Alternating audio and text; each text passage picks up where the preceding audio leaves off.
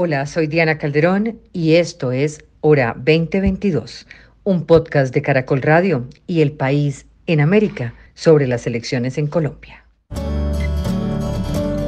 Diana Calderón, en Hora 20 de Caracol Radio.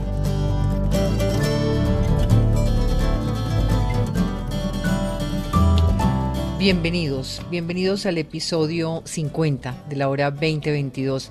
Con este capítulo hoy cerramos una serie de 50 programas enfocados en comprender, entender, analizar y cuestionar eh, esta jornada que nos ha llevado ya a tener presidente electo. El episodio de hoy es el episodio del día D, que es realmente el día después, porque tuvimos un festivo que solamente era para decantar. Y esta serie que arrancó en julio del 2021 y finalizamos hoy, cuando ya hay presidente electo y cuando quedan varios retos por delante, vamos a dedicarlo a eso, a hablar de lo que se espera, lo que le espera a Gustavo Petro como presidente, los retos en el Congreso, el rol de la oposición, la conformación de un gabinete, la necesidad de lo que Petro ha llamado el acuerdo nacional, también una mirada a las reacciones en esta segunda vuelta que van desde Diosdado Cabello hasta Anthony Blinken. Sandra Borda, politóloga, profesora de la Universidad de los Andes, columnista, gracias por acompañarnos. Muy buenas noches.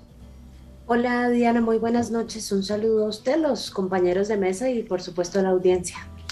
Gabriel Cifuentes, abogado, profesor universitario, exdirector de Transparencia. Encantada de tenerlo nuevamente, Gabriel.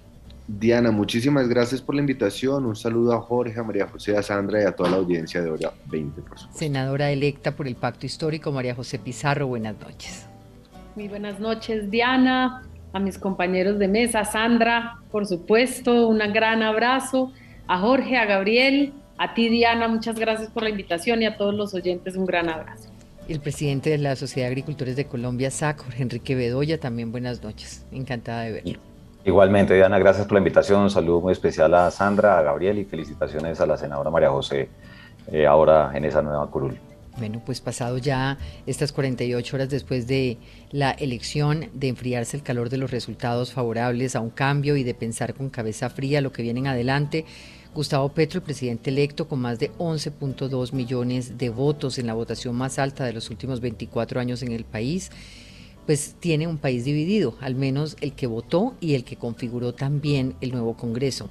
Rodolfo Hernández se llevó 10.6 millones de votos, es decir, 680 mil votos menos eh, que lo logrado por Gustavo Petro, una división que representa también lo territorial, pues ambos ganan en 16 departamentos con, la diferencia de que Gustavo Petro, presidente electo, se lleva a la periferia, mientras Rodolfo Hernández se lleva al centro del país, solo excluyendo a Bogotá, una división que parece distar a la que vivió el país hasta el actual gobierno.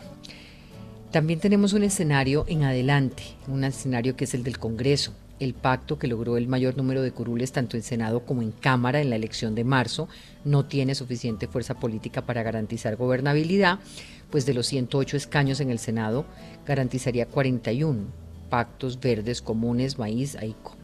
Mientras que está a la espera la decisión que tomen en adelante partidos como el Liberal, la U ha dicho que va a acompañar al pacto, pero todavía no se ha declarado cambio radical y en ese escenario es fundamental para los proyectos que impulse el presidente electo.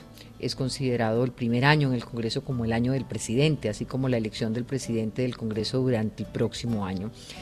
Entre esas diferencias hay un aparente consenso sobre la tranquilidad, la normalidad, la transparencia en la que se debe dar el proceso de empalme y la llegada del nuevo gobierno. El presidente Duque fue uno de los primeros en felicitar a Petro, mientras que el expresidente Uribe dijo que nos debe seguir el sentimiento de primero Colombia.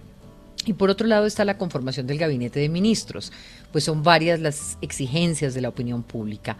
Políticos, pero al tiempo técnicos, tecnócratas, no alejados de la política, figuras cercanas a Gustavo Petro, pero al mismo tiempo que se alejen del pacto y convoquen a nuevos sectores políticos. Por ahora son muchos los nombres que aparentemente están en ese sonajero, pero no hay claridad sobre hacia dónde irá el gabinete de Gustavo Petro. Así que empecemos con una primera aproximación de ustedes sobre lo que le espera al presidente electo a partir de su triunfo y al menos lo que pase de aquí al 7 de agosto cuando se posesione. Una primera opinión. ¿Quién arranca? Sandra. Eh, pues Diana, yo creo que, esta primera etapa de aquí hasta, hasta el día de la posesión vamos a estar en un escenario tremendamente interesante porque creo que es el escenario en donde va a quedar claro eh, cuál es el tipo de aproximación que va a tener Gustavo Petro al, proceso de construcción de gobernabilidad, que es el objetivo más importante eh, que tiene que perseguir en este momento, entendiendo gobernabilidad como crearse las condiciones para poder hacer todo lo que quiere hacer. Esa es, básicamente la idea. Y creo que en, en, ese sentido hay dos espacios. Eh, el espacio pues de la construcción de las coaliciones en el Congreso y el espacio de la designación del gabinete, que son los espacios que le van a dar la oportunidad de, construir esos niveles de, gobernabilidad. El, perdón, el proceso de negociación con los partidos ya empezó. Eh, ya están adelantando conversaciones al, respecto por los nombres que uno ve de, la gente que están contemplando para los gabinetes. A mí me da la sensación de que están yendo en la dirección correcta, que es crear y ampliar, eh, digamos, el,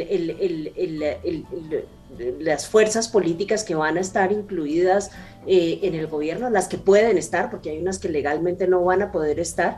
Entonces, eh, creo que, eh, digamos, ese, ese es un buen camino y esa es una buena forma de comenzar. Vamos a ver pues cómo está el pulso. Yo creo que eso que usted decía ahorita, por ejemplo, figuras del nuevo liberalismo como usted, como Mabel Lara, como otras personas, no podrían entrar. No, eh, Diana, si el partido toma la decisión, como creo que va a pasar, de, de, de, de ponerse en la posición de independencia frente al gobierno. El estatuto de oposición contempla tres posibilidades, ser partido de gobierno, ser partido independiente o ser partido de oposición.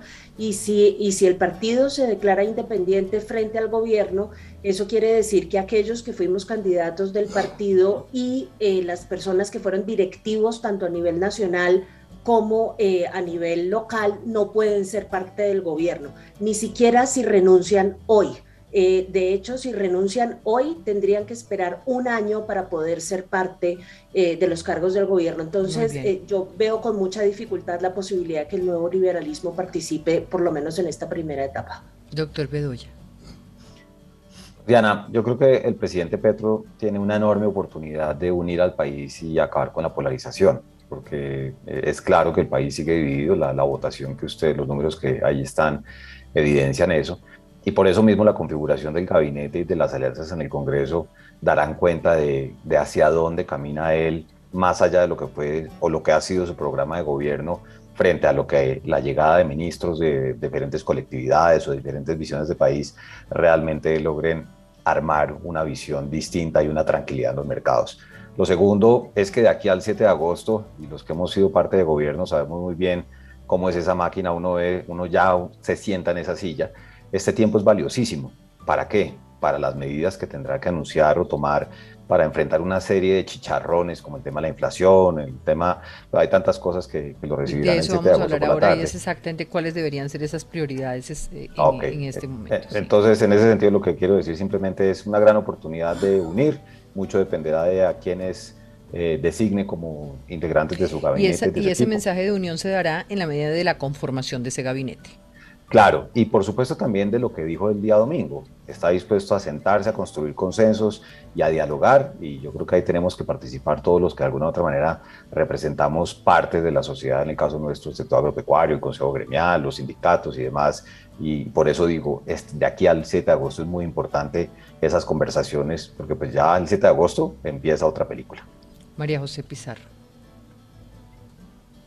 Bueno, eh, lo primero es que efectivamente la gente votó en este país por el cambio, no solamente en esta segunda vuelta, sino en la primera vuelta, había votado también en ese sentido.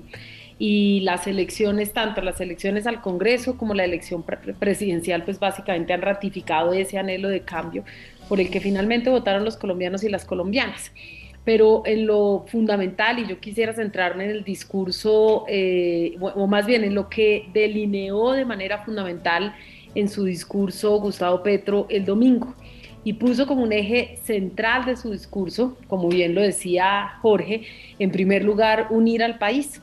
Hay dos Colombias que se manifestaron en las urnas y nuestro propósito definitivamente es superar eh, todos los años y años, décadas, todas estas jornadas de odio, de violencia, de confrontación, de polarización. Por lo tanto, uno de los objetivos principales no solamente será avanzar hacia la paz total, podríamos decir que inicia un nuevo periodo de implementación de los acuerdos de paz, que es una guía, pero que tenemos que ir hacia la paz total y ahí la paz social, es decir, la paz que comprende la sociedad va a ser absolutamente necesaria. Por supuesto que hay, hay temas como la educación, que fue uno de los ejes fundamentales por los que votó la juventud en este país, la salud, las pensiones, por supuesto uno de, de nuestros ejes eh, principales, que era la lucha contra el cambio climático y por supuesto hay un tema de mujeres que se torna absolutamente eh, prioritario dentro de los temas eh, de nuestro gobierno, una agenda para la juventud que no es solamente la educación, sino que también implica la participación en el Estado y por supuesto el trabajo. frente a la composición y el liderazgo en el Congreso, eh, pues bueno, es claro que iniciamos, eh, como bien lo planteamos, la conformación de un gran acuerdo nacional, esto quiere decir un gran frente amplio, así que el liderazgo de la bancada de gobierno del Congreso no solamente será sacar las grandes reformas que nos hemos planteado y por las que votó la gente en las urnas, sino también el ejercicio de la amplitud y de los grandes consensos, no solamente para sacar adelante las reformas, sino para poder reconciliar el país y además generar eh, gobernabilidad. Yo, por supuesto, voy a estar en el Senado de la República y por lo tanto eh, tengo que plantearme a mí misma, como creo que se lo tienen que plantear todos los congresistas de la bancada de gobierno, pero lo hablo por mí, y es estar a la altura, por un lado, del cambio que requiere la gente y estar dispuesto a ocupar el lugar político que el proyecto requiera es decir, jugar el mejor papel y estoy lista para asumir la responsabilidad eh, que me sea solicitada. Y frente al gabinete, eh, pues yo creo que tenemos dentro del proyecto político grandes hombres, grandes mujeres, con experiencia, con claridad, pero además y sobre todo en las últimas, en la segunda vuelta, eh, llegaron aliados con magníficas condiciones para gobernar, para realizar un buen ejercicio. Eh, tenemos que garantizar la paridad, ese es un compromiso tanto en el Senado de la República como en el, en el gobierno, así lo dijo Gustavo Petro, eh, pero tenemos que garantizar eh, la participación de nuevos liderazgos también en distintos niveles del gobierno esos nacional. Nuevos liderazgos, esos nuevos liderazgos, María eh, José, eh, me refiero a, usted, está, usted está dentro del pacto histórico, ¿estaría viendo la posibilidad de una apertura a otras, a otros lugares del país, a otras corrientes políticas que sí puedan estar, digamos, porque el estatuto se los permita, Em, para poder mandar esos mensajes a esa, a esa otra Colombia que votó por Rodolfo Hernández? Por supuesto, yo, por ejemplo, eh, y por ejemplo pongo el caso del nuevo liberalismo, ¿sí? Eh, independientemente de las decisiones que en lo particular hayan tomado, por ejemplo, Mabel, que decidió acompañarnos, eh, los hermanos Galán y por lo tanto quienes están dirigiendo el nuevo liberalismo, por ejemplo, decidieron acompañar a Rodolfo Hernández y por lo tanto hay, digamos, posturas eh, distintas al interior del nuevo liberalismo, pero yo estoy segura de que mujeres como Sandra Borda o como Mabel Lara serían importantísimas en el gobierno eh, de Gustavo Petro, son nuevos liderazgos, son personas, en algunos casos. Pero depende de la decisión de que tome que tome el partido y bueno y, y, si están en los cargos de dirección, porque si no están en los cargos de dirección, pues por supuesto pueden asumir, porque no tienen una credencial en el Congreso, si no están en los cargos de dirección pueden perfectamente asumir una postura. Es, digamos ahí hay, pero digamos en términos partidistas, pero también hay un montón de liderazgos desde el sector empresarial, por ejemplo de, sectores, digamos, hay de otros sectores que a los que se les tiene que, o por lo menos... ¿Para cuándo, ¿Para cuándo cree usted que vamos a tener esa noticia? Porque si algo, pues si, si, algo ahorita les quería preguntar un poco y es de aquí a ese 7 de agosto, digamos, eh, mientras el país, el país, toda esta campaña ha sido una gran campaña de incertidumbre, todavía hay una incertidumbre luego de la elección de, de, Gustavo Petro como presidente electo. Eh, ¿No creería usted que dentro de las grandes prioridades y responsabilidades que tiene es anunciar rápidamente ese gabinete? ¿O eh, estaría pensándose, como escuchaba esta mañana un análisis, eh, que preferiría esperar un poco para mirar cómo jugar con las mayorías que necesitan el Congreso de la República? Pues bueno, lo primero, esto es una posición absolutamente personal. Yo no, es decir, no, no es una lo que les voy a comentar no es algo que se esté comentando ni al interior de los partidos ni el pacto, pero creo que Gustavo no tiene por qué apresurarse inmediatamente a dar nombres. Eh, lo que yo sí creo, y yo confío en el criterio de nuestro presidente, de Gustavo Petro, así que yo en lo personal no me puedo aventurar a decir nombres. Yo estoy segura que él está trabajando por conformar el mejor gabinete posible, que hizo no solamente en la primera vuelta, sino en la segunda vuelta un ejercicio de amplitud, buscando eh, también que otros sectores políticos pudieran acompañar. ¿Perdón? Vuelvo con usted en segundos para continuar la ronda, Gabriel Cifuentes. Pues Diana, lo primero que hay que señalar es que Petro eh, recibe un país institucionalmente magullado, políticamente roto, socialmente dividido, en el marco además de una campaña envilecida, una campaña precarizada, una campaña polarizante, en donde verdaderamente pues no hubo un real debate de ideas y lo que quedaron fueron electores votando por sentimientos, por emociones de rechazo. Yo creo que esos 10 millones y medio de votos de Rodolfo Hernández, más que votar convencidamente por un proyecto que muy pocos conocían, son esa Colombia que votó en contra de Gustavo Petro o en su mayoría, uno no puede eh, decir que todo el mundo, pero hay un, un, sentimiento antipetrista muy grande. Entonces lo, que, lo primero que yo creo que tiene que hacer Petro es quitarse el sombrero de candidato y ponerse el sombrero de presidente. Y eso implica también no solo en un discurso convocar a los diferentes sectores o llamar un pacto nacional, sino efectivamente tratar a través de todos los mecanismos que tiene en este momento de tender esos puentes para comenzar a cambiar el tono de una campaña que ha sido desagradable y que desafortunadamente ambas campañas contribuyeron a que así fuera. En ese sentido, Diana, yo creo que hay tres cosas fundamentales. Obviamente el gabinete, que tiene que ser además un gabinete paritario, tiene que ser un gabinete que eh, combine lo técnico con lo político, pero que le permita tener ese quiebre de cadera para que todas las fuerzas que lo van a rodear puedan tener una representación y puedan sentirse parte del gobierno. Y Gustavo Petro ha trabajado con los partidos políticos tradicionales, es decir, esto no va a ser, esto no va a ser nada, nada nuevo. Lo segundo, la comisión de empalme, que muy poca, muy poca gente habla de las comisiones de empalme, pero las comisiones de empalme son fundamentales porque además recordemos que hace dos meses el presidente Iván Duque estaba tratando de tramitar una reforma para que eh, cierta información no fuera compartida en, eh, en, protección de la seguridad nacional. Entonces el tema del empalme es y quiénes van a ser parte del empalme. Y eh, por supuesto la instalación del Congreso y ver qué partidos efectivamente se van a declarar de gobierno independientes o de oposición para saber si tienen las mayorías no solo para tramitar leyes, sino tramitar reformas constitucionales que son mucho más demoradas y que van mucho más a la esencia de la propuesta de Gustavo Petro. Y yo concluyo, Diana, con esto, y lo hablábamos incluso ayer con, con Sandra. Yo creo que desde ya Gustavo Petro debería estar pensando en cuáles van a ser las victorias tempranas de sus 100 primeros días. Él necesita comenzar a oxigenar un gobierno que desafortunadamente por las condiciones económicas y sociales que recibe es, digamos, puede generar enormes frustraciones. Las promesas que se hicieron en campaña son muy ambiciosas. Si él no comienza a desactivar desde los primeros 100 días esas trampas y comienza a dar victorias tempranas, vamos a tener una situación de gobernabilidad muy comprometida. Lo que sí, Diana, es que van a ser cuatro años muy difíciles, y esto hay que decirlo.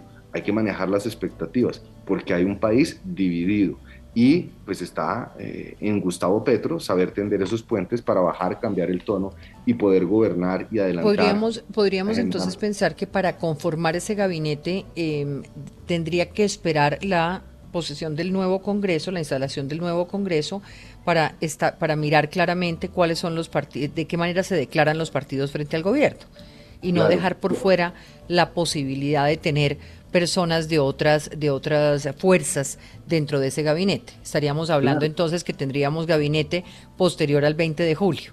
Entonces habría, habría, una, habría que concentrarse en esa comisión de empalme y en establecer las prioridades de lo que usted ha llamado las victorias tempranas de los primeros 100 días de gobierno. Y ahí la pregunta sería, ¿cuáles deberían ser los focos de esas victorias tempranas, de acuerdo a las necesidades del país? Lo que pueda salir con decreto, Diana, lo que pueda, lo que pueda hacer el presidente en materia eh, económica, en materia de, hambre, subsidio, en fin, esa es, la gran pregunta que hay que hacerse, pero el gobierno tiene, el Ejecutivo tiene dentro de sus mecanismos la posibilidad de, de una manera ágil y rápida, sin necesidad de pasar grandes reformas por el Congreso, comenzar a atajar una serie de problemas que, que son evidentes. Eh, el tema del hambre, por ejemplo, que, que, ha sido una constante en el discurso de Francia Márquez, pues ahí hay que ver cómo a través de un decreto eh, en temas de salud. El tema inflacionario del que mencionaba el doctor Bedoya.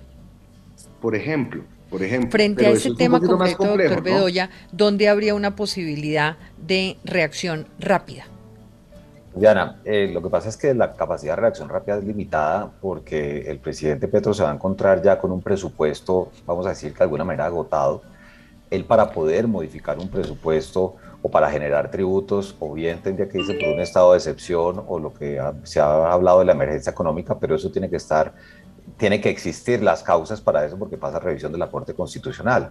Entonces el margen de maniobra eh, no es, no es tan amplio desde el punto de vista de lo que los decretos les dan en materia de recursos económicos. Claro, Juan Camilo Restrepo, el exministro de Hacienda, nos decía en el debate del, del día de la, de, del triunfo de Gustavo Petro que sería deseable que él pudiera tener algún tipo de interlocución en, la, en el establecimiento de ese nuevo presupuesto.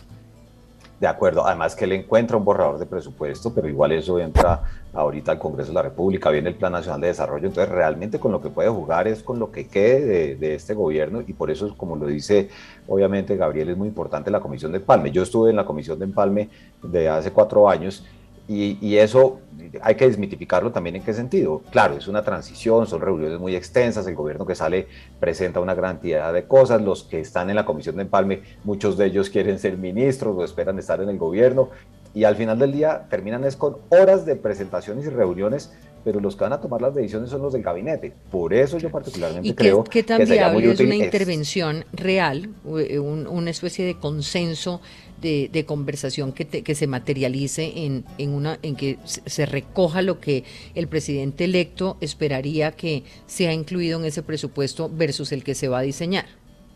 Pues ya hay un borrador de presupuesto, pero lo que tiene que hacer el presidente electo y obviamente con el nuevo Congreso es de una vez llegar a decir, oiga, venga, ¿cuáles son nuestras prioridades? Pero de nuevo, eso ya es 2023. Lo que le queda de 2022, y, y por eso creo que va a ser una cosa que puede ser impopular ojalá recojan cosas buenas que trae lo que ha hecho el, presidente Iván Duque y su gobierno, porque de alguna manera van a tener las manos amarradas, simplemente porque o declaran emergencia económica o se van con un estado de excepción, pero eso no es tan fácil y políticamente puede generar un ruido innecesario. Esa es la dificultad de iniciar el gobierno. La emergencia económica para poder hacer cambios de vía decreto en, en, materia económica. Exactamente, pero digamos, yo constitucionalmente no, no, soy un experto. pero... no es el mejor escenario. Claro, además porque tiene que estar muy bien justificada y le da se puede unas facultades distintas. Exactamente. Empezamos en un círculo infinito, Sandra. De, sobre esas victorias tempranas. Pero, pero yo ese tema de la emergencia económica y social no lo veo tan, eh, digamos, sé que tiene sus inconvenientes, pero Gustavo Petro no era el único candidato que tenía la emergencia económica y social como propuesta. Eh, de hecho, fue una propuesta de Rodolfo Hernández pero no, pero tampoco solamente de él, digamos, esa propuesta también fue propuesta de algunos candidatos del centro. Entonces, eh, y lo que pasa es que sí estamos en una emergencia económica y social, esto no, no es un artificio eh, loco, venimos de una pandemia que puso a la gente en una condición social y económica tremendamente difícil y, y, digamos, la, la, solución de esa, de esa situación no, no, no puede ser única y exclusivamente estructural porque no podemos esperar a que haya reforma tributaria y a que haga eh, digamos, a que se consigan los recursos y se construyan los consensos, porque la gente necesita ponerse los tres platos de comida sobre la mesa ya, no dentro de un año. Entonces, eh, eh, yo, yo, yo siento que eso, digamos, eso no, eso no es solamente como una suerte de fachada que se utiliza para hacer las cosas rápido, para dar resultados, que eso es importante, obviamente, sino que es que la gente está en una situación tremendamente difícil. Yo Pero mire, yo le pregunté a uno de los de nuestros panelistas, a Jorge Iván Cuervo, y me dice las emergencias económicas tienen que ser por hechos sobrevinientes. Bueno, pero imagínese. Pero imagínese, o sea, pero sobrevivientes, o sea, claro, la realidad que tenemos es supremamente dramática, pero un hecho sobreviviente Pero y es el resultado además, Diana, de un hecho sobreviniente que es la pandemia, digamos, es que el, el, el, el resultado de la pandemia y el confinamiento es básicamente la expulsión de, de mucha gente de la, de la, productividad y de la economía de este país y hay que reintegrarlos y hay que empezar a ayudarlos de alguna forma. Sí, pero una cosa eh, son los hechos graves y otra cosa son los hechos sobrevinientes y ahí es donde la Corte y ahí es donde está el veneno y ahí es donde se podría caer. Por eso preguntaba hasta qué punto en el escenario de, una, de, de un empalme hay la suficiente generosidad eh, y la, el suficiente reconocimiento del gobierno saliente para entender que viene un gobierno nuevo y que ese gobierno nuevo tiene que poder ayudarle a la gente, gobernar. Y la única manera es teniendo una intervención desde ya en el diseño presupuestal, ¿o no? Sí, sí, de acuerdo. Lo que pasa es que la declaratoria de estado de emergencia no depende del gobierno anterior, depende eventualmente de, de, lo que decida la Corte, si la considera constitucional o no, pero eso es una declaratoria que haría el nuevo gobierno.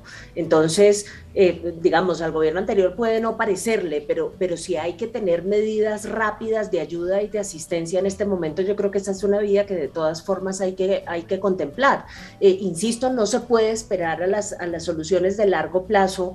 Eh, porque, la gente está en estado de necesidad real en este momento. Ahora, lo que sí me parece importantísimo es que eh, esas medidas no sean medidas que consistan única y exclusivamente en esfuerzos gubernamentales, sino que yo aprovecharía esta oportunidad para convocar también al sector productivo y convocar a las fuerzas políticas a, que se unan en un esfuerzo solidario de ayudar a la gente que quedó en esta situación tan difícil durante el confinamiento.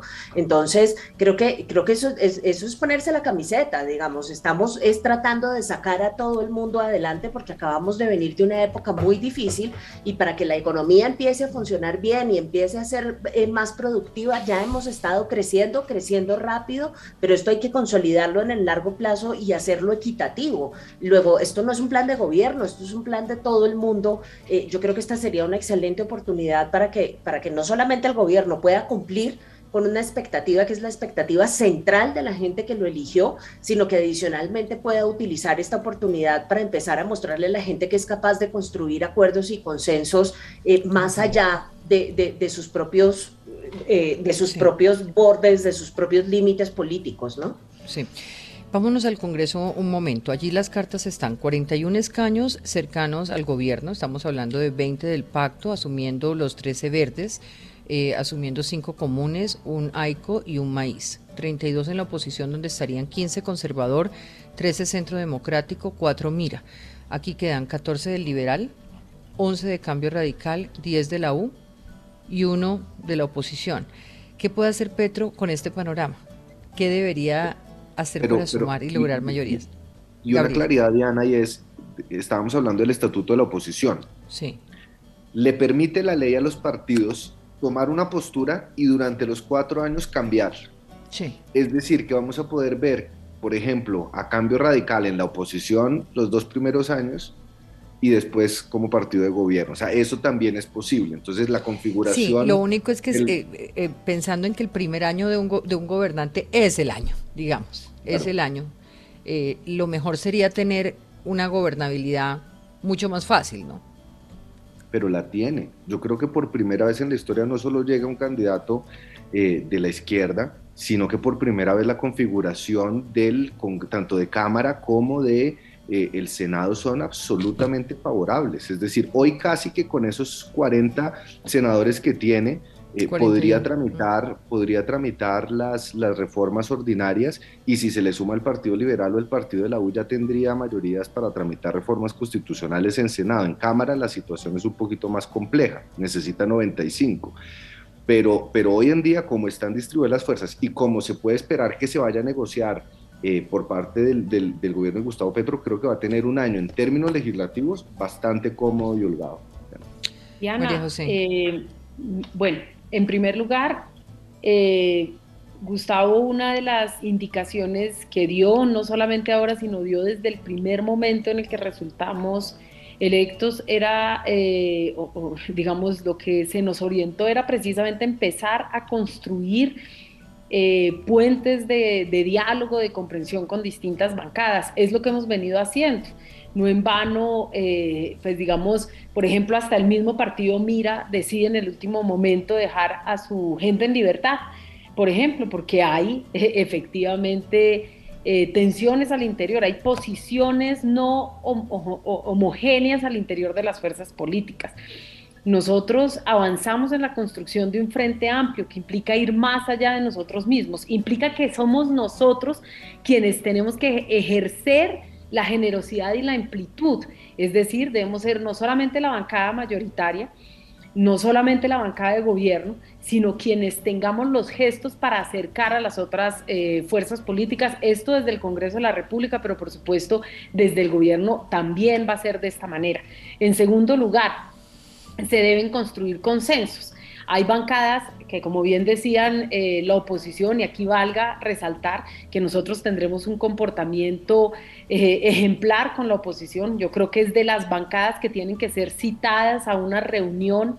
Eh, inmediatamente se posesione el presidente, la bancada de oposición, escuchar a la oposición en este país. y esto no solamente la, la curul de la oposición, sino en general la bancada de oposición. Por supuesto que la gente puede cambiar eh, una vez durante los cuatro años si queda en independencia, en oposición o de gobierno. Esto lo establece así el estatuto de la oposición y es, y es una ley que debe cumplirse y que hasta ahora se ha cumplido a medias. Y en tercer lugar, y en tercer lugar, digamos, digamos, tenemos que construir, eh, hay bancadas, perdón, que son más gobernistas, eh, que no obligatoriamente van a estar en la oposición. Nosotros tenemos muy claro que el Partido Conservador, eh, el aunque el Partido Conservador y el Centro Democrático ejercen la oposición de manera diferente, por supuesto no han estado en la oposición siempre, pero ejercen, son diferentes en su comportamiento. Eh, hay relaciones sólidas. Yo recuerdo la presidencia de Germán Blanco, que ahora va a ser mi compañero en el Senado de la República, y fue un hombre a propósito de eso suena, usted suena dentro de los nombres con Gustavo Bolívar, Alexander López, que estarían buscando la presidencia para el 20 de julio en el Congreso. Eh, ¿Es posible que se den las mayorías para escoger algún miembro del pacto, como usted, por ejemplo? Pues bueno, yo sí creo que se pueden dar las cosas. En primer lugar, no solamente es la bancada de gobierno, sino vuelvo y repito, es la bancada mayoritaria. Uno de los éxitos que yo creo que tuvo la elección del Congreso de la República el 13 de marzo es que por primera vez hay un equilibrio democrático de las fuerzas políticas al interior del Congreso. Ya no es tan inmediata la aplanadora que, se que, que ha funcionado en el Congreso de la República que en mi criterio ha sido terrible porque no ha prevalecido el debate democrático sobre las propuestas, que es allí, ese es el rol del Congreso de la República. Ahora no es ni inmediata la bancada de gobierno con mayoría absoluta, hay que dialogar, hay que conversar, pero tampoco la oposición puede ser tan potente. Eh, nosotros éramos en la oposición, fíjate, en la Cámara de Representantes éramos 20, en total éramos 40 eh, en la oposición en el Congreso de la República. Esta vez van a ser más personas en la oposición y por supuesto va a ser más amplia la bancada, eh, va a ser no tan amplia la bancada de gobierno y eso nos va a obligar a generar a todos discusiones que de otra manera no se habrían podido dar. Yo creo que ese es uno de los logros inmensos de este Congreso. Por eso a mí me generaba en lo personal, eh, pues digamos, mucho, muchas prevenciones, las propuestas de Rodolfo, por ejemplo, eh, de, casi que anular el Congreso de la República, porque creo que uno de los grandes logros de este Congreso es precisamente una composición mucho más democrática de las fuerzas políticas eh, y dependerá, por eso digo, quien esté al frente o quienes estén al frente del Congreso de la República, no el primer año, sino los cuatro años, tienen que construir consensos. Será la obligación, si no, no va a ser posible, no puede ser una, no puede ser, no pueden ser unas presidencias de bloqueo y no puede ser una actitud de bloqueo. Sandra lo decía, lo explicaba hace un momento perfectamente. Tenemos que construir consensos para sacar adelante el país y las situaciones, eh, no solamente ahí, económicas, ahí es donde, sino sociales ahí es de donde este los país. invitaría a que pasáramos al, al tema del rol de la oposición. Ya algunos miembros del Centro Democrático dicen que harán una dura oposición al gobierno. David Luna decía esta mañana que la oposición será constructiva, independiente, atada al control político. ¿Qué esperar de esa nueva oposición? Pasan de ser gobierno a ser oposición. Es clara la figura que liderará ese sector político cuando ya no está Uribe eh, como ocurrió en el 2014, o no hay un Petro en la oposición como en el 2018, y Hernández dijo que no sería una oposición dura sino si llega al Senado. Su ex candidata Marilén Castillo dijo que en la Cámara se declararía independiente. Con ese panorama, ¿cómo se imaginan ustedes el escenario de la oposición? Sandra. Bedoya. Eh, Yo, escribí hace una semana, eh, Diana, una, una columna hablando justamente sobre eso, porque a mí ese tema sí que me preocupa. Eh, eh, digamos, eh, es muy importante la construcción de los consensos, en eso estamos totalmente de acuerdo, pero igualmente importante es que haya una, una fuerza política eh, al interior del Congreso y además que haya otras fuerzas políticas por fuera también del Congreso que se encarguen de, de, mirar, de monitorear, de, de proponer algo, argumentos distintos y demás, con una condición, que es además la misma condición que debe cumplir el gobierno con su trato a la oposición, y es que sea una oposición leal a la democracia y que el trato del gobierno hacia la oposición sea también consecuente con los principios de un gobierno democrático. Entonces, eh, eso requiere básicamente un esfuerzo de parte y parte, porque, el, el, el, digamos, en una muy buena parte, la, la derecha de este país, que estaría en, en el estatus de oposición, y particularmente el centro democrático, pues no se ha caracterizado en todas las ocasiones por tener posiciones supremamente democráticas y apegadas al Estado de Derecho y a las reglas del juego constitucional. Entonces, el reto acá es oponerse, pero oponerse siguiendo al pie de la letra eh, la ley y siguiendo al pie de la letra los preceptos constitucionales. Y de la misma forma, creo que al gobierno le corresponde, y además más que al gobierno, a los seguidores también del gobierno les, les corresponde eh, tener una actitud de diálogo también frente a esa oposición. Eh, no, no para que se pongan de acuerdo, porque es muy posible que estén en páginas totalmente distintas a lo largo de todo el gobierno y con eso no hay ningún problema. Pero hoy estamos en un sistema político mucho más diverso, mucho, con un espectro ideológico mucho más amplio y eso nos va a exigir a todos unas mejores habilidades a la hora de tramitar nuestros desacuerdos y a la hora de conversar. Hemos estado acostumbrados a tener una democracia que se mueve entre el centro y la derecha toda la vida.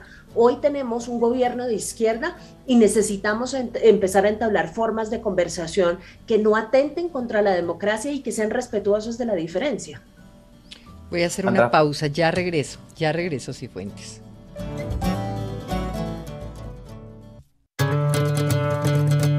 En Caracol Radio, hora 20.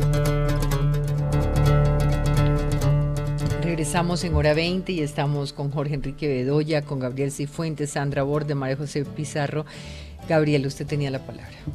Solo una cosa muy breve para tener en cuenta en, eh, hablando del tema de la oposición. Primero, se vienen unas elecciones en el 2023 y aquí se comienzan a reagrupar todas las fuerzas eh, para ver cómo se va a dar esa distribución. Y aquí me parece muy interesante ver cómo eh, Gustavo Petro ganó en la periferia colombiana, en la región Caribe, en la región Pacífica, donde han predominado los partidos tradicionales. Y si una de sus mayores apuestas es el tema de la descentralización y tender puentes con las regiones, ese va a ser un punto crítico que va, se va a tener que atender desde el gobierno y desde la op oposición. Y lo segundo, que me parece lo más llamativo, es que la oposición hoy en día está acéfala. Por eso a mí, en lo personal, me llamó muchísimo la atención la renuncia de Juan Carlos Pinzón a la embajada, porque pues es obvio que hay renuncias protocolarias, pero esa renuncia, digamos, ¿Por qué tan temprana? Un, y la de y la de plata. Innecesaria además. Y la de plata. ¿Cómo la comprende usted? Que justamente va a, comienza a perfilarse como el candidato de la derecha, ya sea para la alcaldía de Bogotá o para la presidencia de la República, pero con un interés de ser una figura visible en un momento en donde la derecha está muy golpeada y donde ya el, el, expresidente Uribe no es la figura que reagrupa todas las fuerzas de la centroderecha. Entonces yo veo, y, Juan Carlos Pinzón fue director de Pro Bogotá, fue ministro de Defensa, embajador, es decir, es un tipo que tiene los quilates para, para organizar esa derecha, y a mi juicio eh, el mensaje de ayer, además de oportunista, pues tiene un tufillo político claro, Diana. Jorge Enrique.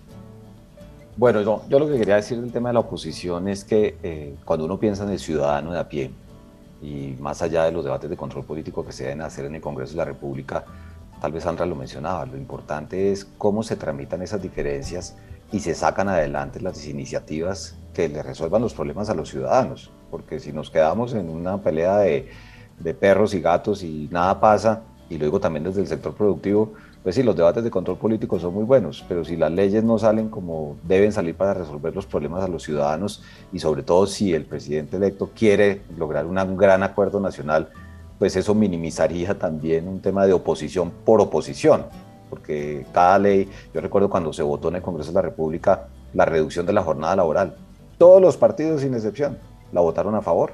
Entonces, ¿cuál oposición? Yo creo que eso debe ser muy en el, en el día a día del Congreso de la República pero que realmente los ciudadanos veamos un Congreso que trabaja y que realmente genera cambios positivos porque los problemas que tenemos son enormes. ¿Es, realmente viable la, eh, que la narrativa del gobierno de Petro sea el de la, del acuerdo nacional? Eh, hablábamos de, bueno, la narrativa de Santos fue la paz, la de la seguridad. ¿Puede ser realmente esa la narrativa? Y si, tiene, si tenemos la manera de llegar a mínimos de consenso y avanzar en políticas o esto solamente va a ser viable luego de que veamos el gabinete? Pues mire, yo creo una cosa, déjame hacer un comentario muy rápido. Si el presidente Petro gobierna para todos los colombianos y no solo para los que votaron por él, yo creo que sí. Fíjese que yo recuerdo cuando empezó el gobierno Duque, que usted nos invitó a un programa, Diana, muy gentilmente, cuando lo de las objeciones de la JEP. Y entonces la gente decía, pero ¿cómo es que Duque hace las objeciones de la JEP? Y él decía, sí, pero es que fue mi programa de gobierno, con ese me eligieron. Y entonces ahí sí mucha de la gente que está en la oposición decía, pero es que usted tiene que gobernar es para todos los colombianos ahora. Yo creo que a Gustavo Petro le va a pasar lo mismo. Tiene un programa de gobierno, pero él tiene que pensar que si quiere unir al país, pues unir al país implica hacer acuerdos y eso implicará hacer cambios inclusive de lo que él había planteado como su programa de gobierno. Esa sería la mejor manera de, gobernar para todos y realmente que se vea en el territorio. Y el tiempo, insisto, corre mucho, tenemos problemas muy serios y, Sandra dijo algo muy valioso, aquí nos tenemos que meter el sector productivo, los sindicatos y demás, y va a haber oportunidades en el segundo semestre del año que demuestren el liderazgo de Gustavo Petro y si eso se puede materializar. Mm. Miremos un poquito las reacciones em, que se han dado en los distintos frentes, sectores tras la elección de el alcalde, del, presidente electo. Por un lado, la llamada esta tarde de Joe Biden em, a Gustavo Petro, sumada a la que tuvo Anthony Blinken este lunes en la mañana, en la que, según el presidente electo, se habló de paz, de cambio climático, de una relación más igualitaria. Las felicitaciones también llegaron desde Venezuela, donde Diosdado Cabello ha dicho que espera que representantes del gobierno venezolano sean invitados a la posesión. Reacción también es de y de mercados, aunque los gremios y empresarios han hablado de la necesidad de un trabajo colectivo y conjunto entre el gobierno y el sector privado, así como la construcción de agenda de consensos, pues los mercados han enviado el mensaje más, más como de de incertidumbre, porque realmente no hubo tal subida del dólar como la que se esperaba. El martes casi 120 pesos frente a la del viernes pasado hasta ubicarse en 4.026. Hemos tenido un dólar mucho más alto. Esto no representa una mayor novedad. Sí hay unas acciones que han perdido como la de Ecopetrol hasta 12 puntos, el índice de la Bolsa de Valores, Colcap cayó 4.44 también la reacción del EDN, o sea, múltiples reacciones en diferentes aspectos. Obviamente muestra la diversidad de, las, de los escenarios en los que hay que, que gobernar. ¿Qué mensajes y escojan el que ustedes quieran de estas reacciones que hemos tenido para comentar? Usted, Sandra, la internacional. La de pues, a, mí me parece, me parece muy interesante. He tenido varias interacciones con la prensa internacional que está obviamente eh, tratando de poner las piezas del rompecabezas juntas en la región a ver si esto nos va a dar ola rosa otra vez, ¿no? A ver si, si vamos a tener un gran movimiento colectivo de izquierda. Y yo creo que, que lo que he insistido, y entre otras cosas pongo en paréntesis el hecho de que en el discurso de, de, de Victoria de Petro hay un componente grandísimo de política exterior y de regionalismo, que me sorprendió muchísimo porque no había hecho parte eh, del discurso de campaña, pero me deja ver, eso sí, eh, que, hay una expectativa muy grande en la región, que yo creo que es una expectativa que él planea encontrar también, eh, de, superar como esta época de fragmentación profunda que hemos tenido en la región, no hemos podido organizarnos, no nos hemos podido poner de acuerdo en nada, ninguna organización regional está funcionando, eh, la interacción con Estados Unidos ha sido un desastre y, y, yo creo que parte de, lo que ofrece esta oportunidad de estas izquierdas, que son muy distintas a las izquierdas de la ola rosa de la época de UNASUR, porque estas izquierdas... yo le quería preguntar un poco porque se hablaba de una, de una nueva ola, digamos, de liderazgos progresistas, de una nueva izquierda en América Latina, AMLO, Boric, Castillo, Arce, Fernández. Bueno, AMLO no es tan nuevo, ¿no? sí, no, pero digamos de, los gobiernos actuales, sí, AMLO no es nada nuevo, pero digamos tiene Petro el capital y el poder para, eh, digamos, como llevar esas banderas de liderazgo regional desde la izquierda.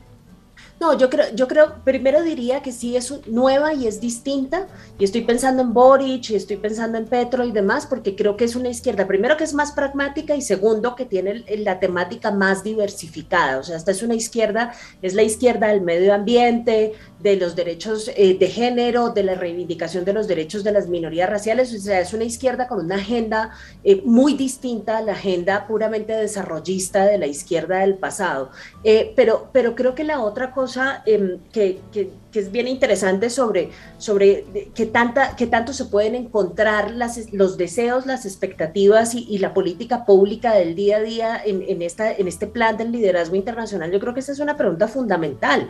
Mire, el presidente Santos en su segundo mandato también intentó lanzar un proyecto de liderazgo regional eh, y la estructura institucional de la política exterior no le dio para, que, para, para ejercerlo, porque nosotros no tenemos una estructura institucional que sirva para tener, digamos, un, un, gran plan ¿cómo sería esa estructura institucional como para entender bien eh, Imagínense, estamos hablando nada más y nada menos que del servicio exterior. O sea, usted no puede planear ser un líder regional cuando manda embajadores a diestra y siniestra que ni siquiera hablan inglés en ninguna parte y que se dedican única y exclusivamente a pasar el tiempo porque son simplemente cuotas políticas que se reparten para deshacerse de, de los políticos problemáticos que pueden estorbar en la gestión interna. Hasta que no se tomen en serio el servicio exterior, no hay ni la menor posibilidad de que se pueda lanzar un plan ambicioso en materia regional. Sí, ese, ese, es un tema de fondo y grande, Sandra, porque de alguna manera, usted lo decía ahorita, no hay ninguna agrupación que esté cumpliendo un papel, un papel importante de interlocución eh, regional, de interlocución de aquí hacia los Estados Unidos, frente a la Unión Europea, frente a todos estos escenarios, eh, el multilateralismo en crisis, con lo cual, eh, pues sí, hay una realidad de gobiernos de izquierda en América, frente a los cuales bien valdría la pena la construcción de de una nueva manera de, de, comunicarnos con, con, el mundo, ¿no? Solamente termino con una pequeña frase, que eso sí hay que celebrar que el nuevo presidente tenga en mente ese proyecto y tenga en mente ese problema, porque dedicarle un tercio de su discurso de victoria al tema internacional y al tema regional, básicamente significa que sí le preocupa ese tema, que entiende la problemática y que está dispuesto a hacer algo al respecto. Y eso ya es un avance enorme frente a lo que hemos visto en el pasado reciente.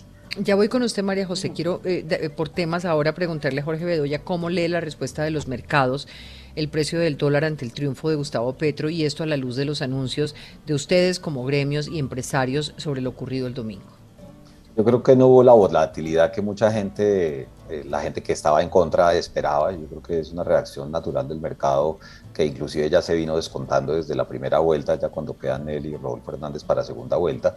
Segundo, pues obviamente creo que los mercados no se acabarán de mover hasta que el presidente electo eh, designe sus ministros. Eso es importante y por eso yo tal vez hay discrepo de Gabriel, eso ojalá se haga antes del 20 de julio, porque eso es importante para los mercados y obviamente para la construcción hasta, Digamos que de pronto, de, pronto algunos. No claro, todos. claro, no, indiscutiblemente. Porque no se puede perder la posibilidad también de, unas gobernabilidades, que, no burocracia, que no burocracia, pero sí gobernabilidades. Y hay partidos como el Partido Verde que desde hoy ya dijo que va, a estar, con Petro. Y hay otros que están libres de, desde, desde que se reventó el centro, ¿no? Indiscutiblemente. Y por el otro lado, y ya digamos midiendo mucho el pulso empresarial, también mucho dependerá de la apertura que Gustavo Petro tenga para sentarse aquí al 7 de agosto con quienes representamos las actividades productivas, porque en su programa de gobierno hay muchas medidas que pueden de alguna manera no necesariamente es las que estamos de acuerdo, lo que anunció Ricardo Bonilla, que igual es una persona que trabajó en la campaña, pero pues eh, hoy los medios lo dejan como que asesor económico y habló ya del impuesto al patrimonio, eh, de patrimonios de mil millones de pesos y demás, y eso empieza a generar nerviosismo. Entonces, claro, porque más Ricardo Bonilla efectivamente sí fue su, fue su secretario de Hacienda y además es uno de sus asesores económicos, efectivamente, eh, pero creo que eso sí está dentro del programa económico. Lo importante ahora es aterrizarlo desde quien va a estar al frente de esa cartera. Igual que también la cartera de defensa. En un país donde tenemos una situación de violencia territorial, eh, supondríamos que esos dos nombramientos son muy importantes, como el, el relacionamiento con el exterior. Corríjanme ustedes, pero yo en el discurso del domingo no le oí una sola palabra para nuestra policía y nuestras fuerzas militares, y eso no es menor. Eso pues lo quiero decir habiendo trabajado allá, eh, y ahí hay una gran expectativa hacia adentro, no solamente hacia afuera y, creo que eh, una recomendación para el presidente electo, eso hay que manejarlo con rapidez. María José. Bueno, no, lo primero es que eh, no es solamente dedicarle una gran parte de su discurso a las relaciones internacionales, sino es entender cómo sus mismas propuestas de gobierno, es decir, las propuestas de Gustavo Petro, tienen que ver y están estrechamente relacionadas con las relaciones internacionales. Por eso no en vano los temas que trata eh, con, la Casa Blanca eh, ayer y hoy tienen que ver precisamente con la lucha en contra del cambio climático y por supuesto con la paz en nuestro país. Eh, y le tendríamos que añadir un tercer tema que es además la lucha contra las drogas, que definitivamente tiene mucho que ver con la política internacional, es decir, que nosotros no podemos entendernos en este país eh, ni superar muchos de los problemas que tenemos si no empezamos a armonizar las relaciones internacionales, como bien se decía, especialmente con Estados Unidos, que fue una relación eh, un poco eh, vergonzosa, a pesar de que tenemos una larga historia de relaciones internacionales y de relaciones amistosas con los Estados Unidos. En concreto, por ejemplo, cuando él se refiere al progresismo, él lanza un mensaje de entrada de cómo van a ser también las relaciones, hasta con los mismos sectores progresistas del continente. Él plantea una diferencia eh, y una diferencia que no es menor. Nosotros y desde el progresismo colombiano y en eso nos diferenciamos de los progresismos, de otros progresismos en el continente, es precisamente que tenemos como eje medular eh, el tema ambiental y la lucha contra el cambio climático y la transición energética. Y eso nos diferencia de, otras, eh, de otros progresismos en el continente, mucho más desarrollistas, que tienen en el centro de su política la explotación de petróleo, la explotación de carbón, eh, y que por supuesto fue un eje, fue casi que una impronta de, eh, de, los gobiernos de izquierda de hace unas décadas. Y en eso nos diferenciamos. Por supuesto que llega la izquierda o llega el progresismo, pero es un nuevo progresismo con nuevos retos eh, y, poner el tema central allí en su, en su discurso, pues es casi un mensaje al resto. Por ejemplo, con Brasil. ¿Cuál podría ser la primera discusión con un gobierno eventual de Lula en octubre? La protección de la Amazonía. Por ejemplo, tendría que ser uno de los temas centrales. Y además hay algo que nos diferencia del resto y es que nosotros hemos pasado por periodos de conflicto muy largos. Vivimos un conflicto interno hoy y por lo tanto la paz tiene que ser eh, un eje central, no solamente de, de una urgencia nacional, sino además tiene que ser un eje central de la política exterior, porque los, los demás, el mundo entero, Europa, eh, yo, por ejemplo, participé en las discusiones con todas las misiones de observación y en especial con la misión del Parlamento Europeo. Una de las discusiones centrales era precisamente la paz, porque están atentos a la implementación de los acuerdos de paz en Colombia. Entonces, por supuesto que estos temas van a ser temas trascendentales en las relaciones eh, internacionales de nuestro país. Ahora, ¿qué auguramos, por ejemplo, en las relaciones con Estados Unidos por las conversaciones que se tuvieron? Unas muy buenas relaciones unas muy buenas relaciones con Estados Unidos, no en vano y no de manera tan rápida, no solamente se da la comunicación con la Casa Blanca, sino que se da primero la comunicación el día lunes, festivo en Colombia y en Estados Unidos, sino que al otro día, en la mañana, hay una conversación ya directa eh, con, eh, con eh, Joe Biden, el presidente norteamericano. Entonces, creo que ese es un buen augurio. Y eso empieza a, también a, desescalar las prevenciones que al interior puedan existir con un gobierno que tiene que ser definitivamente, como tú lo decías, Diana, el gobierno de la unidad, sí, o por lo menos de un gran acuerdo nacional. Tiene que ser, tiene que ser temas mínimos, exactamente, Gabriel. Es de los mínimos, lo mínimo es reconciliar este país y para eso necesitamos dialogar. A mí, me parece muy positivo una cosa, Diana, y me sumo a lo que ha dicho María José, lo que ha expresado Sandra, también Jorge, para no, para no ser redundantes, pero el país amaneció y no amaneció incendiado y los mercados no se volvieron locos. Y la institucionalidad electoral funcionó y hay mucho que celebrar en, el sentido, en ese sentido de la institucionalidad, ¿no? De, y, bueno, pero todo está por verse, todo está por verse y lo que más deseable es es que podamos tener, por ejemplo, eso, ese un, ese medio gabinete, si es posible, que, que más o menos o, esos lugares específicos que muestran un poco, que, que nos permitan una lectura sobre el talante del gobernante elegido Em, sobre cómo eso es transversal a sus propuestas de acuerdo nacional, de diálogos regionales, cómo es eso transversal a todo ese liderazgo regional, em, cómo es eso transversal a, a la búsqueda de paz, porque cada uno de esos nombres tendrá que ser analizados frente al discurso. Entonces, pues no, no, nos falta sino esperar y desear que sea el mejor gabinete posible para este país. Es muy, es muy, pronto, Diana, pero yo sí creo que frente a ese coco que había tratado de vender la derecha y frente a esa eh, situación apocalíptica que se trató de vender en una campaña eh, envilecida, que si llegaba Gustavo Petro, mejor dicho, era el acabose, pues yo creo que la democracia amaneció y tenemos que confiar en nuestras instituciones democráticas, en la democracia, y por fin como lo hemos hablado también con Sandra, por primera vez en nuestra historia republicana, tener una alternancia del poder y darle la posibilidad a los colombianos de que podamos, eh, dentro del marco democrático, poder, poder tener gobiernos de derecha, de izquierda, progresistas, menos progresistas, y creo que eso es un buen mensaje. Y me parece además que el mensaje de, de Biden es muy positivo, los mensajes de los expresidentes que no hemos hablado me parecieron muy positivos todos, es decir, Juan Manuel Santos, eh, Álvaro Uribe Vélez, incluso el mensaje de Iván Duque, y creo que, que, el, el, domingo dimos ejemplo y nos tenemos que sentir orgullosos porque la jornada electoral se adelantó en el marco de la transparencia, la institucionalidad y Colombia sigue adelante. No pasó nada, no nos incendiamos, así que hay que darle la oportunidad también al progresismo. Gracias a los oyentes, gracias a los panelistas, que pasen una feliz noche y un inicio de semana un poquito tarde, pero aquí estamos. Chao, gracias. Chao. Gran abrazo. Chao. Hora 2022, la hora de las elecciones.